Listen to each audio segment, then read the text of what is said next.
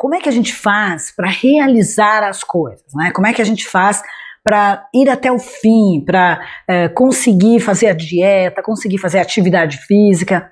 Bom, isso é um assunto que é importante que você saiba que está definido dentro do seu cérebro. O nosso cérebro ele é 50% caçador quer dizer, gosta de desafio, gosta de novidade, é, quer estar tá buscando as coisas, e 50% dele é aquele que ainda está configurado para hibernar, para ficar calminho no cantinho dele, sem se movimentar muito. Por quê? Porque lá no, nos tempos ancestrais, nós tínhamos, na era do gelo, seis meses para caçar né? E seis meses para dormir dentro da caverna e comer muita gordura e tudo mais. Até hoje continua essa configuração, ninguém entendeu por quê, dentro do nosso cérebro. Então você tem que lutar quando, por exemplo, esfria, chove, as condições do tempo dão a impressão para o cérebro que é bom que é bom você não sair mais, que você corre perigo, não vai conseguir comer, não vai conseguir ter nada.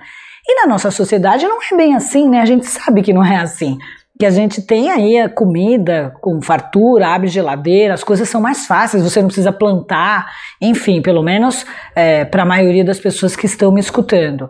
A primeira coisa é não negocie com o seu cérebro, quer dizer, se você tiver aquela preguiça, sai e vai fazendo o que você tem que fazer realmente, não negocia. A segunda coisa, arrume uma companhia para você fazer atividade física, alguém que curta, que isso estimula você também a fazer atividade física. Tudo que você quer fazer começa devagar. Então, vai fazer atividade física, não sai fazendo todos os dias. Começa duas vezes por semana, faz 15 minutinhos, devagar, até o teu cérebro se acostumar com a mudança, porque o cérebro não gosta de mudança. Ele lembra, ele quer preservar você do jeitinho que você está.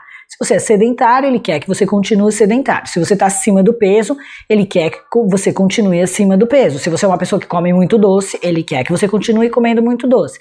Qualquer movimento que mude a sua rotina, mude os seus hábitos, soa um alerta dentro do cérebro e ele imediatamente quer te sabotar. Ele não quer que você faça isso. Então, ele cria mecanismos inconscientes que faz com que você, por exemplo, durma, perca a hora, tenha preguiça de ir na academia, é, não leve o projeto até o final, chegue atrasado para uma entrevista de emprego, porque ele quer manter aquela configuração. Porque cada sentimento que você tem de vitimização, ai, como as coisas dão errada para para mim, de pessimista ou de crítico, qualquer desses pensamentos ruins tem uma química correspondente. O cérebro está viciado nessa química, igual ele vicia num cigarro, por exemplo, ou numa bebida. Então ele não quer abrir mão dessa química toda.